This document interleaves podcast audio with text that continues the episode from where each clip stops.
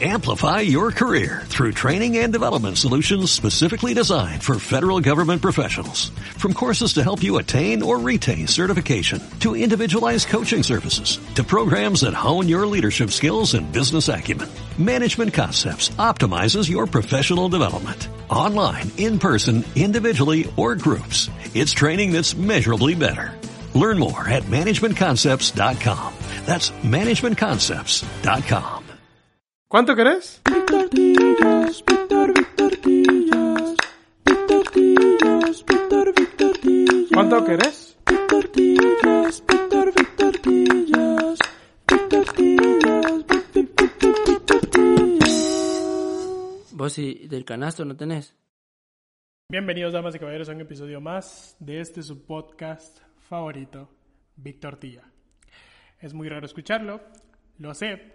Para mí también es raro decirlo, pero es muy gratificante también a la vez. Y quiero platicarte en este episodio eh, sobre eso. Quiero también ponerte al tanto, quiero pedirte perdón. Quiero que entremos en este aura de, nueva dinámica. Te voy a explicar lo que significa el nuevo concepto del podcast.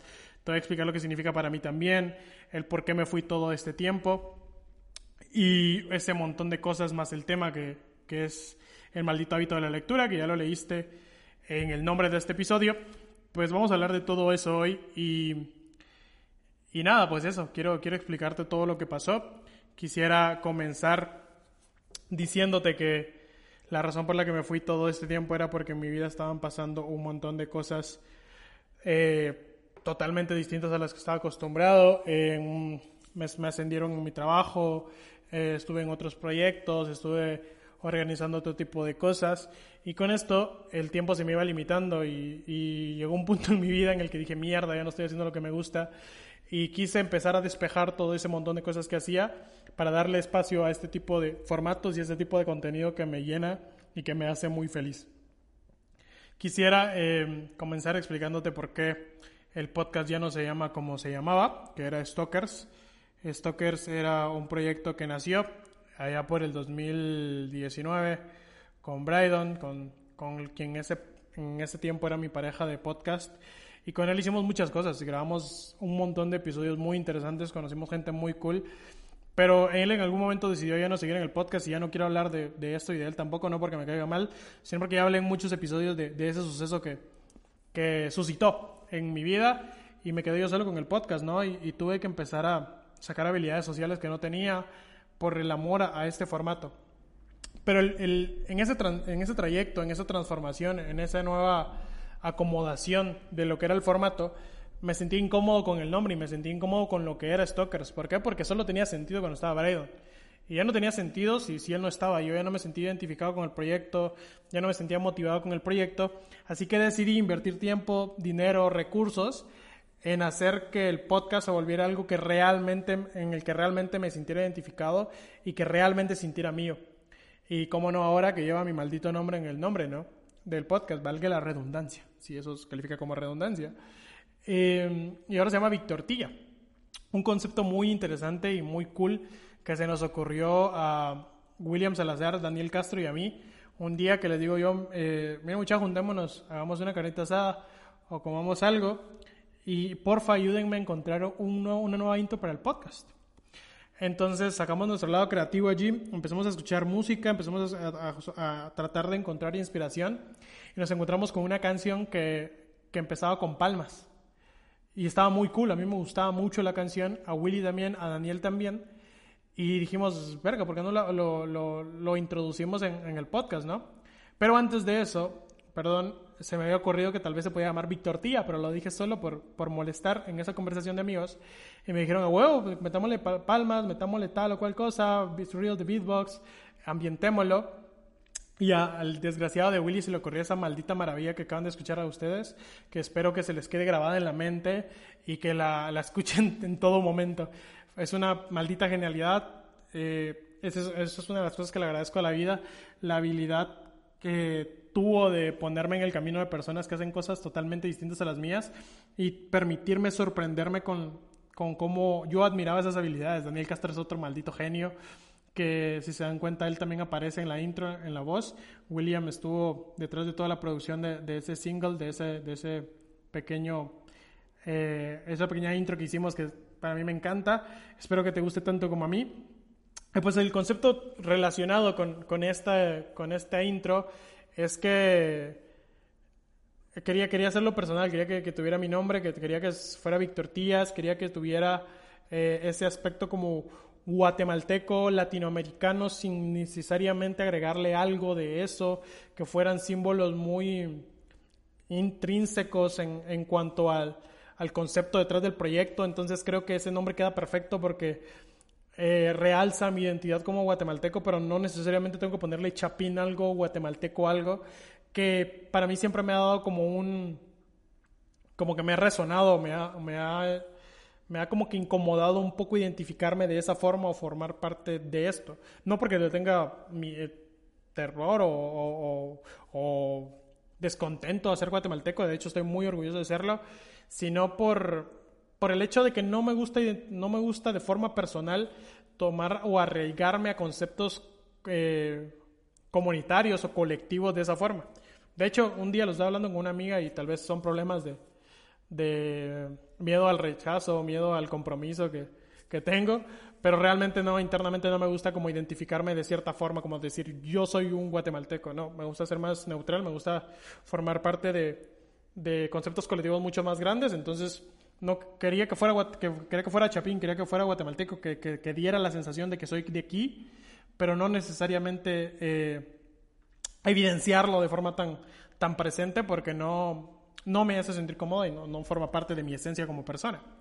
Eh, pues las tortillas también tienen un, un, concepto ahí detrás muy interesante y muy personal que tal vez en algún otro momento o otro episodio dedicado a este concepto lo voy a platicar o lo voy a compartir con ustedes.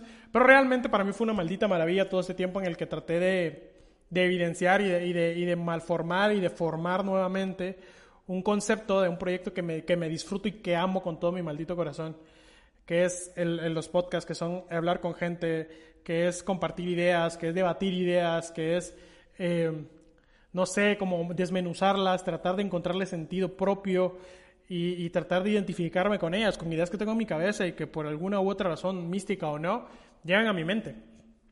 Y, y para esto, pues quiero también aclararles que, que, este, eh, que este formato, que esta dinámica, que este proyecto, yo siento que me ayuda mucho más a mí que a ustedes. O sea, a mí me encanta que me manden mensajes de, Berta, Víctor, me encanta tu podcast o qué cool estuvo este episodio, pero a mí me encanta expresarme, a mí me encanta compartir mis ideas, a mí me encanta el concepto de, de, inmortalizar lo que pienso, creo y, y, y no sé, las verdades, las mentiras intrínsecas que tengo en, en mi ser, me encanta sacarlas a solear, me encanta compartirlas y que la gente me diga, mira, yo estoy de acuerdo con esto y no estoy de acuerdo con esto otro que piensas, porque para mí en ese encuentro de diálogo, charlando de ideas, me hace como que formar parte o me hace sentir parte de un proceso evolutivo muy cool de la naturaleza. Y hay una frase bien, bien interesante que dice que el declive, si es que hay intelectual en, en cuanto a la naturaleza del hombre y en cuanto a la, a la dinámica social, se debe a que a lo largo de la historia hemos ido cambiando de conceptos a la hora de tener conversaciones.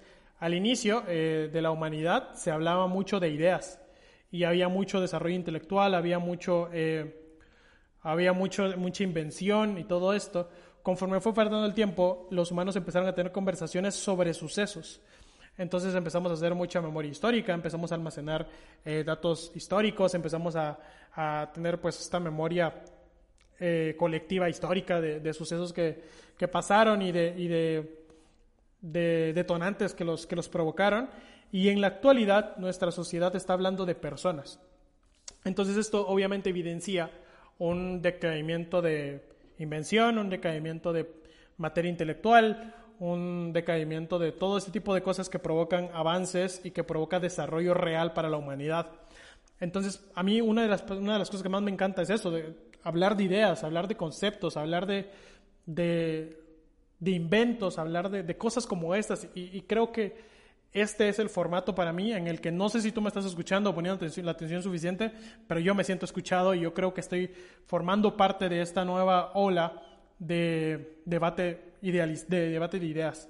Entonces, eh, este podcast me hace mucho más feliz a mí. A mí de esta, esta, versión que estoy hablando ahora es la que más me encanta de mí, porque tengo una habilidad y una y una, no sé, como que se me olvida lo introvertido que soy y despierto solo el lado extrovertido que le encanta compartir ideas y debatirlas. Entonces te agradezco mucho que estés acá, te pido perdón por todo ese tiempo que pasé sin subir episodios. Estuve viendo la, última fecha del episodio que subí fue el 11 de marzo y estamos a hoy 5 de agosto que estás escuchando esto y han pasado 5 meses, 5 meses en los que, primero, pues te quisiera comentarte que también he, he excavado o me he expuesto a otro, tipo, a otro tipo de contenido que consumía. De hecho, me hice muy fan de un, de un podcast que se llama Escuela de Nada, que me lo recomendó una amiga que se llama Paola, que es venezolana, y este podcast también es venezolano. Y para mí fue una maldita obra de arte, me hizo, eh, me impulsó también a, consumir otro tipo de contenidos, me impulsó a, a pensar otro tipo de ideas. Este podcast habla mucho de, conceptos, de, de temas muy concretos y son tres personas hablando de, de, este tema y te dan como que distintos puntos de vista y, y, aparte dos de ellos son comediantes o bueno, realmente los tres son como que se dedican a la comedia a los medios de comunicación, pero dos hacen stand-up, entonces es muy gracioso, es muy cool y me llenó de energía y me impulsó también a, darle otra vuelta al podcast y a verlo desde otra perspectiva.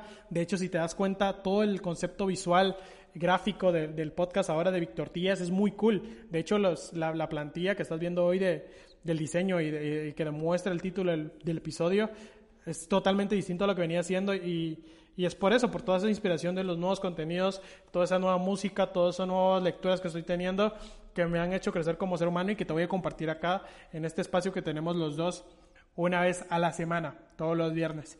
Y de la mano de esto quería también compartirte y, prometerte de que no va a haber otro maldito viernes en el que no suba un episodio. ¿Por qué? Porque creo que la, la virtud y el momento de, de, maestría en el que llega cada proyecto es por la eh, disciplina.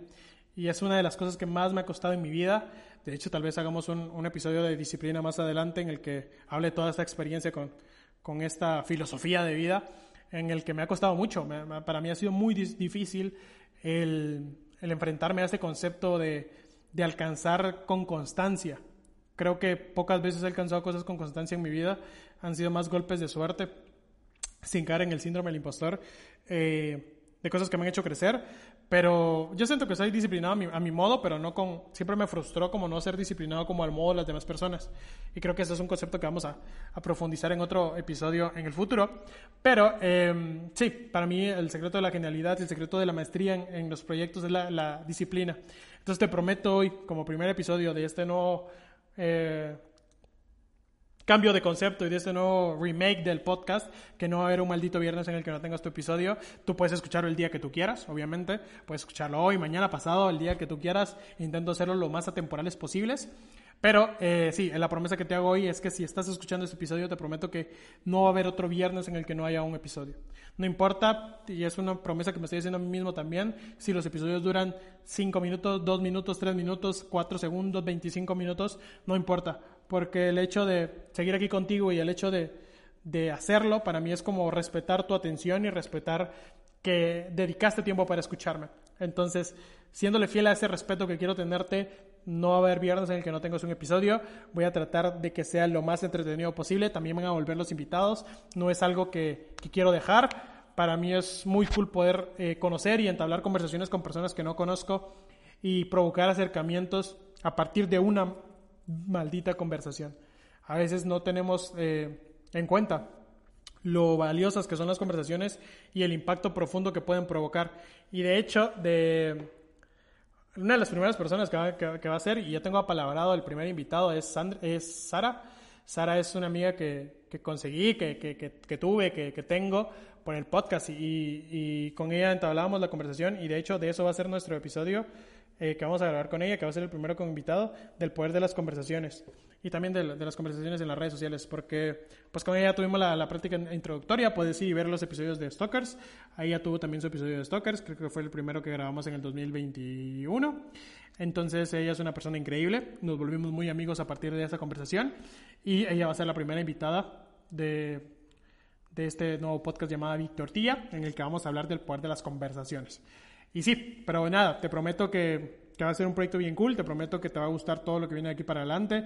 La siguiente evolución al proyecto es la inserción del video, que ya estamos trabajando en eso, estoy ahorrando para conseguir el material necesario para tener la conversación lo más cómoda posible. También va a venir, va a volver a venir Mel Elías, que es una invitada eh, que trabaja en todo este ámbito de la- del marketing y de la publicidad. Entonces, eh, sí, hay un montón de, de episodios que ya están apalabrados. También va a venir una bióloga. Vamos a hablar de un montón de cosas más interesantes. Nuevos invitados también. No es que vamos a repasar a los mismos. Van a haber nuevos invitados. También vamos a repasar a los mismos también en algún momento porque son personas muy interesantes. Entonces, espero que, que estés con tanta emoción como yo en la nueva etapa de este proyecto que amo y que me encanta que es Víctor Tilla. Y si te gustó tanto la intro, vuelve a escucharla en este preciso momento porque está muy, muy cool. Y si quieres también ve y envíame un mensaje a William, que es un maldito genio, y a Daniel también, que me ayudaron y con quienes estoy muy agradecido por, por permitirme eh, seguir creciendo en este, en este proyecto.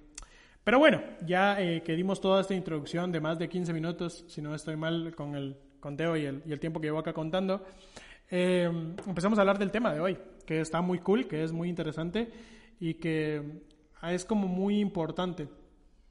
Pero importante en el sentido eh, que le vamos a dar ahora, que creo que, que hay, hay algo sobrevalorado e infravalorado en el acto de leer y la lectura y, y la- y en la obtención de conocimiento, que creo que es una de las virtudes más importantes de la lectura. Pero bueno, quisiera eh, antes de empezar a, a soltar ideas aquí, contarte un poco del contexto, porque yo realmente me considero un lector medio cool, medio no tan cool. Eh, empecé a leer tipo cuando tenía como 15 años, 14 por ahí, eh, de forma cool. Y la razón por la que empecé a leer tan tarde, o bueno, empecé a leer a esa edad, no, no es tarde para nadie, la- cada quien tiene sus tiempos, pero la razón por la que empecé a leer a esta edad fue que yo, eh, cuando era niño, empecé estudiando, o estudié la, la preprimaria y primaria en una escuela pública, una escuela pública con muchas decadencias, con muchas cosas malas, con, muchos, con mucha infraestructura muy mala, muy fea, de esas en las que a veces habían clases y a veces no, siempre lo digo y, y, lo, le, digo con lamento, pero también con, con cariño, porque no, no cambiaría nada de lo que pasé cuando era niño. Y, y aprendí muchas cosas de ese momento y conocí al amor de mi vida por esa, por esa experiencia. Al amor de mi vida para ese momento, pues ahora ya, ya no tengo novia ni nada, pero al amor de mi vida para ese proceso de, mi- de esa etapa de mi vida, de allí hasta que tenía 10 y... uf, no, 20, 20 años por ahí, que tuve una novia, pues ella era en ese momento el amor de mi vida y, y lo pensaba así. Y fue por esta experiencia, ¿no? Entonces, eh, le tengo mucho que agradecer a, a esa etapa de, de mi crecimiento. Estoy seguro que no cambiaría nada de ella, que por ella soy lo que soy. Pero era una eh, escuela pública con muchas deficiencias, como la mayoría de acá del país. Y eh, nunca tuve un acercamiento con un libro en ese, en ese tiempo. Muchas personas creen que, que leo mucho y que, y que siempre fui sido un chico intelectual y muy inteligente. Pero realmente no. Eh, tuve como varias etapas de niño y, y, obviamente tal vez en algún momento en un episodio hablemos de todas ellas. Pero me chocó mucho cuando cambié de, de colegio porque me becaron en un colegio privado. Y me chocó mucho la idea de que los libros existían. Me recuerdo que la primera vez que leí un libro se llamaba El Lazarillo de Tormes, que fue una maldita locura. Para mí no, no me gustó, la verdad. No, no me gustó ese primer acercamiento. Porque la, la lectura no era para mí interesante.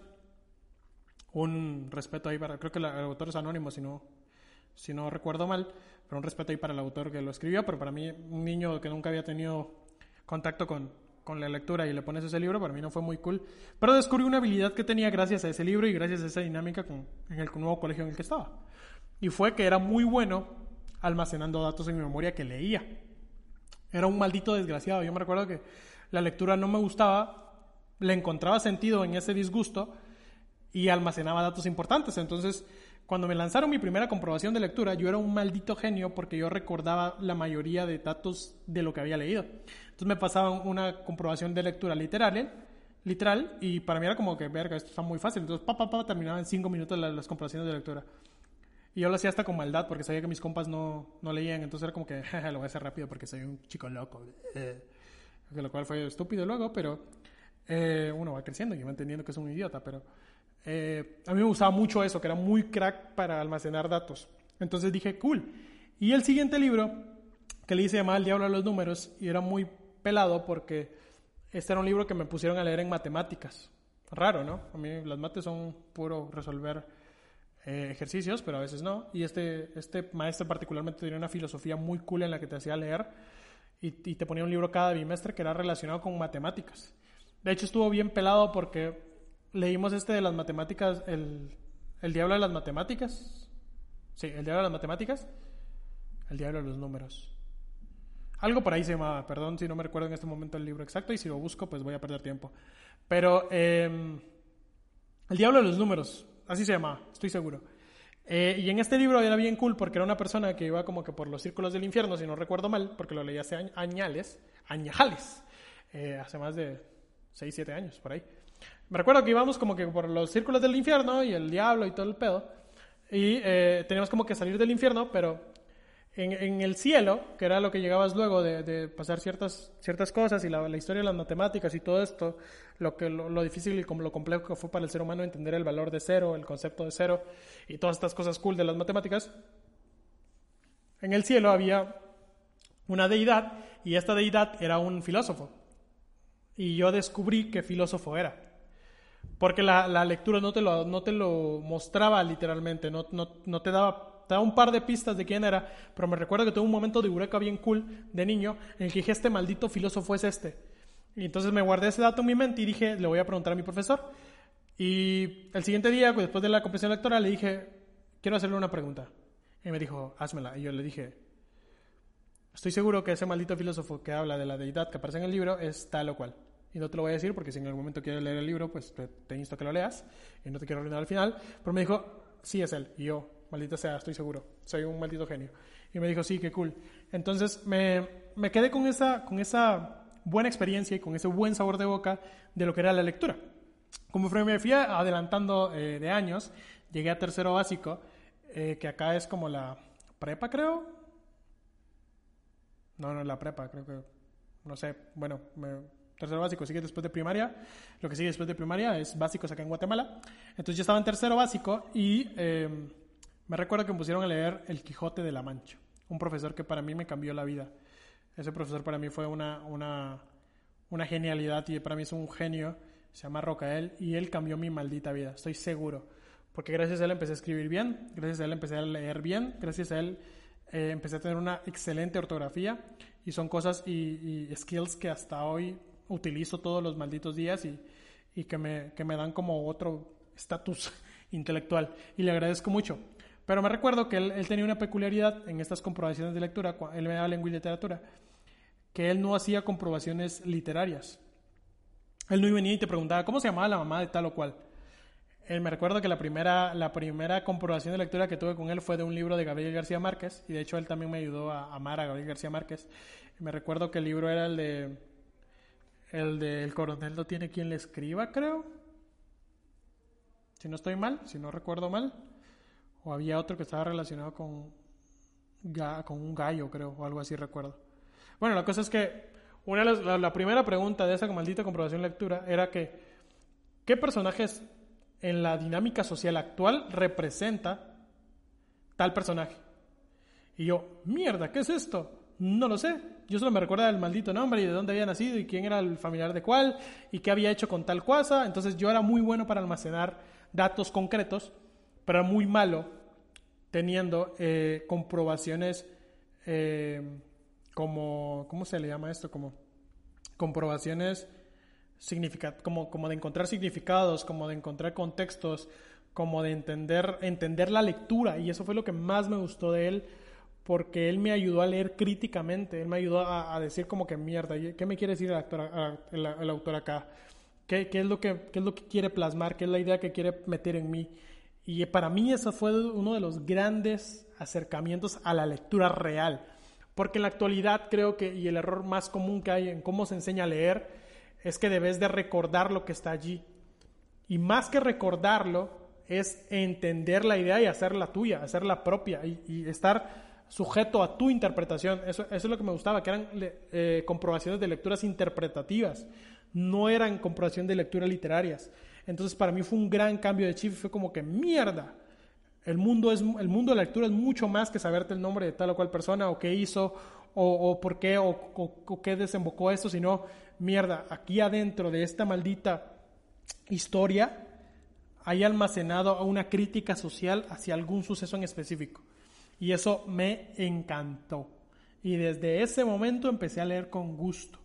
Y me recuerdo que, que dentro de las comprobaciones de lectura que me hicieron de- del Quijote de la Mancha, eh, y me recuerdo que yo fui el único, la única persona que sacó buena esa pregunta en esa comprobación y para mí tuvo mucho, mu- mucho cariño y por eso lo recuerdo con tanto, con tanto, con tanto cariño, con tanto aprecio esta idea. Es que él, él en, una, en una comprobación de lectura del Quijote de la Mancha preguntó qué significaban los molinos de viento en el, en, en el contexto actual de la historia de Don Quijote. Entonces yo dije, es el síndrome del impostor. Y yo saqué buena esa pregunta y me recuerdo el momento en el que recibí mi comprobación, porque creo que solo esa pregunta también saqué buena, porque, porque no, no me, me recuerdo que en ese tiempo no me da tiempo por estúpido, por falta de organización de leer bien. Pero me recuerdo que dije yo, verga, sí entendí la lectura y sí entendí esa parte por lo menos que leí. Entonces para mí me pareció muy, muy cool y me gustó mucho. Y desde ese momento empecé a leer con, con más frecuencia, con más interés, con más eh, chispa, con más, con más ganas, pues, y, y- me, me gustó mucho. Y, a partir de eso empecé a leer mucho más. Pero encontré otra pasión luego de- de empezar a leer y fue que me gustaba mucho más leer libros que presentaban ideas y la desmenuzaban a lo largo del libro que novelas. Y eso es un error, bueno, no es un error, sino es una tendencia que quisiera cambiar con la actualidad. Porque también creo que tengo una habilidad, y, y perdón si todos estos episodios son como co- muy autorreferenciales, pero yo creo que tengo una habilidad muy cool para, para pronosticar sucesos. O sea, yo entiendo como que ciertos contextos y es como de, bueno, esto puede desembocar en esto. Y es por eso que me gusta ir tanto al cine. Y me gusta ir tanto al cine solo porque yo medio hablo cuando estoy viendo las películas. Es como de, mierda, este, este personaje hizo esto, entonces estoy seguro de que si esto sucede, la película terminará así. Y en mi mente es como en todo momento estoy como, mierda, sí, esto, esto, esto puede provocar esto, esto puede provocar esto. Y es por eso que no me gusta ir tan, tanto acompañado al cine, porque a mí me gusta soltar esas ideas cuando las estoy teniendo. Es como de, esto tal vez, esto tal vez desemboca esto, o esto tal vez provoca esto. Entonces me gusta mucho eh, eso, y, y es por eso que no me gustan tanto las novelas literarias, porque me concentro más en lo que podría pasar con lo que acabo de leer que lo que está pasando. Y con las ideas y con los libros que presentan ideas es muy distinto porque vas leyendo, presentan una idea y, me quedo pensando en esa idea y digo, mierda, ¿cómo esto me puede servir? O mierda, ¿cómo esto puede ser eh, contra, contrastado con otra idea de otro contexto? contexto? Entonces, no sé, me gustan todo ese, todo ese maldito mundo y soy un maldito nerd, pero me gustan todas esas cosas, me gustan como, como las ideas. Yo estoy enamoradísimo de las malditas ideas en este mundo. Estoy enamorado de los conceptos, estoy enamorado de, de crear cosas, estoy enamorado de, de, de eso, de, de cómo contraponer, contrastar conceptos, tra traer conceptos de plomería, de, arquitectura, de medicina, a la informática y llevar conceptos de la informática a la filosofía, a la, biología, a la naturaleza, a las relaciones sociales, a las dinámicas sociales. Todo, esa cosa, todo eso me, me apasiona mucho y, y me encanta. Entonces creo que lo importante y lo más cool de la lectura desde mi punto de vista es que te brinda la posibilidad de entrar en una idea o en un concepto o en la mente de la persona que escribió. Y aún así, entrando en esa mente y entendiendo que fue escrito por alguien y entendiendo el sentido por el cual lo escribió, les puedes dar otro, otra, otra eh, representación individual totalmente distinta. Y esto, esto está muy ligado a la idea contraria que tiene la música. Me recuerdo que hay una, hay una conferencia de, de Aprendamos Juntos de BBVA en España, en el que entrevistan a un compositor de música clásica español, y él empieza a tocar música y empieza a, a preguntar a las personas qué cosas sienten. Y las personas con la música, con, con la escucha de la melodía, podían dar respuestas similares. Entonces, no sé, tocaba una sinfonía. Eh, de Beethoven o de, o de, alguno de estos compositores impresionantes de, de, la época barroca y toda esta. Y las personas decían, bueno, eso me recuerda a melancolía, eso me recuerda al dolor, eso me, me, me, da como un sentimiento de tristeza. Y eran todos sentimientos eh, parecidos. Pero en la lectura sucede algo totalmente distinto y es que yo puedo escribir algo y tú lo puedes entender de forma distinta como yo quise escribirlo. Es lo que sucede como con el arte gráfico, con el arte eh, de la pintura. El, el autor puede escribir algo, puede, puede escribir algo, ¿verdad? Perdón, puede, puede plasmar algo en un, en un lienzo y puede dar una representación totalmente distinta a la que, a la que el, interlocutor puede darle. Y, me, recuerdo que esto está muy relacionado con una idea que, que se habla de que las, las ideas deben de publicarse, los proyectos deben de publicarse al 80%, porque el 20% restante debe de, dárselo al interlocutor, a quien está admirando la pieza. Entonces ese hueco de conocimiento y de concepto lo llena la persona que está, que está viendo o, o analizando o teniendo un contacto con, con la obra de arte. Entonces, siempre que tengas un proyecto de algo, publicar al 80% porque ese hueco lo va, lo va- a intentar llenar el, el autor y le va a dar mucho más sentido y va a tratar y va, va a provocar de que tu obra tenga ese espacio, tenga esa cancha para que las personas que la están admirando inserten cosas personales en ella. Algo que tal vez con a veces con la música no es tan posible porque eh, está acompañado de una melodía que denota o que te, eh, que te va eh, guiando hacia ciertos sentimientos, hacia cierto contexto, y con la letra pues vas acompañando y vas recordando cosas, ¿no? No le resta mérito, es un arte increíble y, el cual amo yo también, pero, mm, pero te, te lleva de la mano.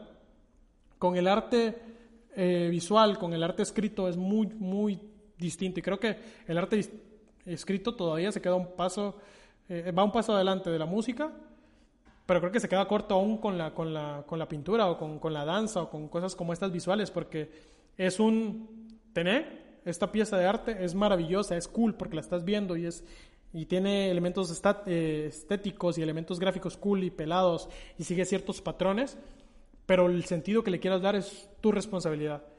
Y eso para mí es un maldito momento mágico increíble. El hecho de, de que le provoques a alguien cosas o que, que, que le, denotes a alguien cierto contexto o le, estés dando la potestad de que, de que la haga suya a su manera, para mí es impresionante. Entonces, creo que eso es la, lo cool de la lectura y lo pelado. Ahora, ¿qué creo que está mal? Que las personas se sienten con una superioridad intelectual superior por el hecho de leer. Eso es una maldita farsa. Yo, tengo, yo conozco gente que lee mucho de estas novelas raras o que, que siguen siendo arte, pues no, cada quien consume el contenido que, que quiera, pero consumen un montón de cosas, leen mucho, pero sus ideas siguen estando vacías o, su- su- o su forma de ver el mundo no es, no es una mezcolanza de todo lo que han leído, sino que siguen siendo muy, muy vacíos, o sea, y, y- y- pero tienen este, este aura de, sí, estoy leyendo, soy un maldito intelectual. No, de hecho la, la lectura debería de verse como un, soy un imbécil y quiero aprender más y quiero leer más y quiero estar expuesto a otro tipo de contextos y conceptos que, no, que nunca había visto. Expónmelos, dámelos, eh, dame un acercamiento a ellos. No es una superioridad moral, no es una superioridad intelectual tampoco. Es algo, es, es, es un acto de, de- de- es un acto de, de, de humildad, es un acto de entender que, que la, la idea que está allí, la historia, el concepto que está ahí plasmado, es impresionante y quieres ser expuesto a ese contexto, a esa historia, a, esas ideas. Es como un acto de humildad el decir, "Re- reconozco que esta persona que escribió este libro va más allá en un par de conceptos o en un par de ideas que yo, quiero aprendérselas a él.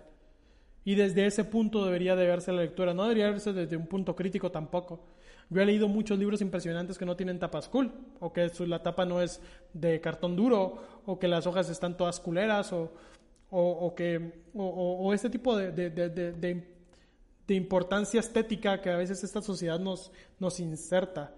A veces el, conocimiento más cool está insertado en libros que llevan 20 años en una, en una librera empolvado. Tal vez ahí está la idea que, que estabas esperando que luego vas a utilizar para cambiar el maldito mundo.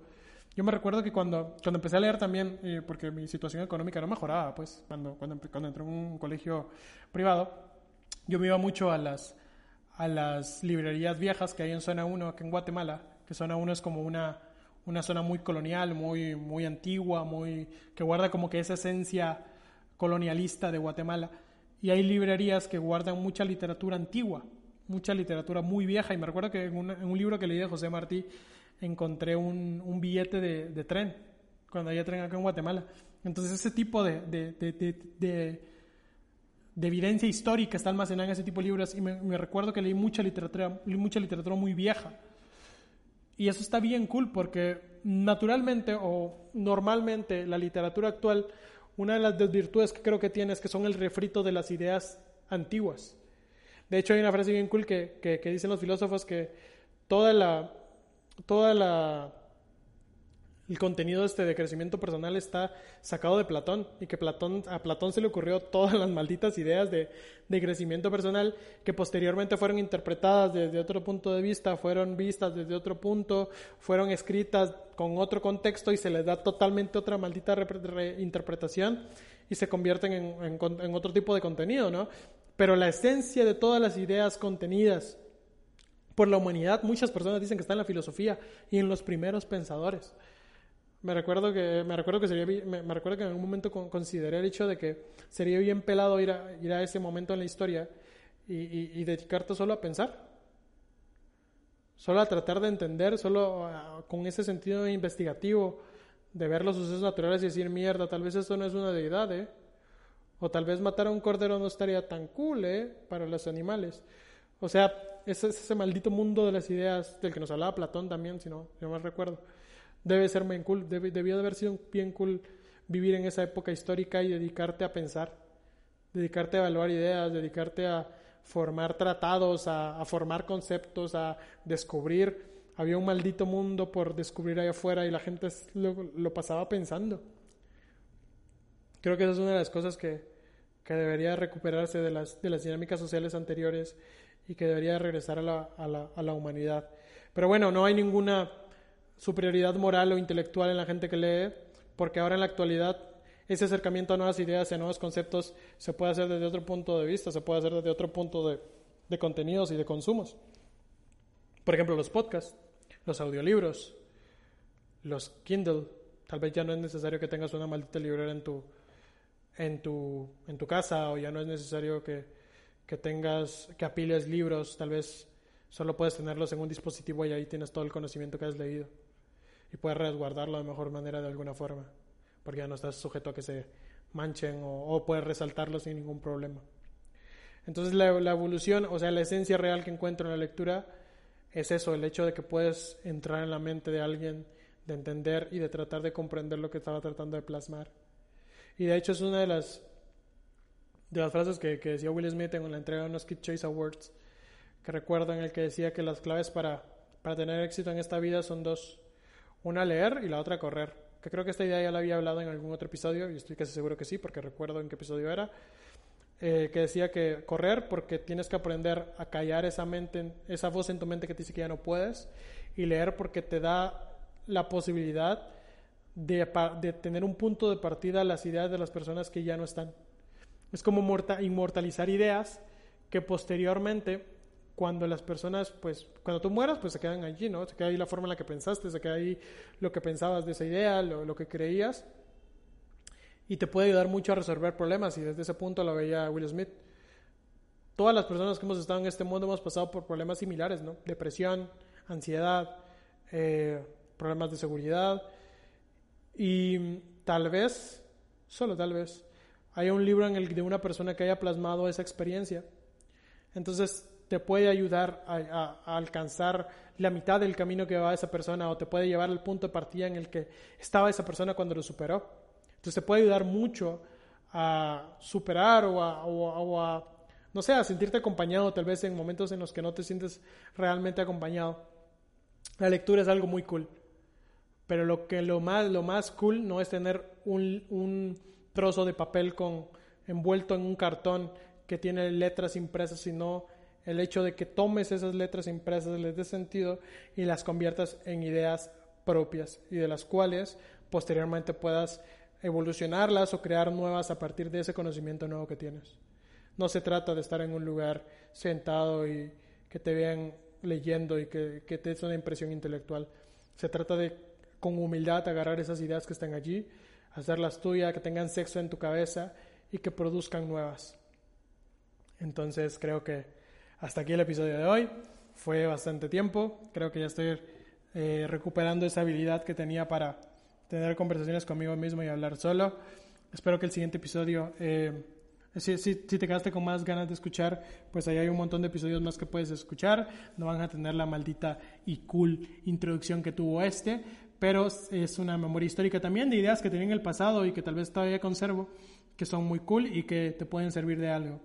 Si te gustó este episodio, te pido de favor, si pudieras ayudarme a compartirlo con, con un amigo o con alguien que, le, que crees que le pueda gustar. Eh, me, sería de mucha ayuda. Te agradezco por llegar hasta acá. Te mando un abrazo y nos vemos el siguiente viernes con otro podcast cool, con otra idea pelada que vamos a, a escuchar y, y, y, interpretar desde mi, desde mi mente nerd con ganas y ansiedad y, con ganas de seguir viviendo y con, enamorado de, ideas.